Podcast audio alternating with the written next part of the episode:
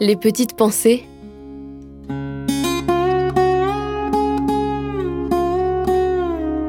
Terroir, héritage et savoir-faire. Jean-Michel Meyer, ancien tabaculteur.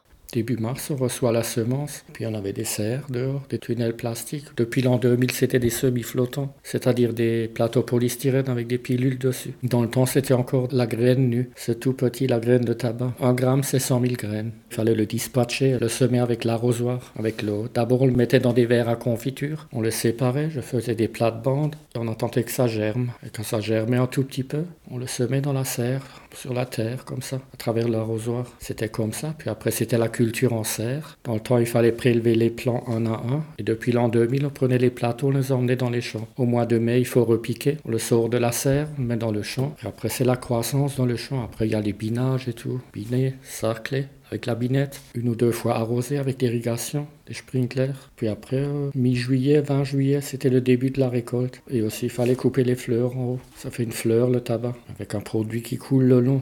Pour les tomates, pour qu'il n'y ait pas de repousse entre la tige et la feuille. Après, c'était toute une technique, la hauteur selon les variétés qu'il fallait couper. Puis après, c'était la récolte le 20 juillet jusqu'à mi-septembre à peu près, ou 10 septembre, en quatre étapes à peu près. Commencer par les feuilles du bas. Les feuilles du bas mûrissent en premier. Puis après, ça mûrit vers le haut. On fait un passage quatre feuilles en bas, puis on fait un deuxième passage les quatre, cinq suivantes, et ainsi de suite. Et fin août, début septembre, on vidait les pieds. Et tout était enfilé en guirlande. Après, ça séchait entre un mois et six semaines pour sécher. Fin septembre, octobre, comme ça en automne, on le rassemblait pour éviter qu'il se décolore à cause du brouillard. Si c'est trop humide, décrocher, réaccrocher. Puis après, en hiver, c'était le tri pendant deux mois. Trier selon la couleur et la qualité. À peu près chaque feuille. Et c'était livré en courant de l'hiver, comme ça, en plusieurs fois. Ça passait devant un expert, quoi. Chaque caisse ou chaque balle recevait une note. C'est rigoureusement contrôlé, aujourd'hui encore.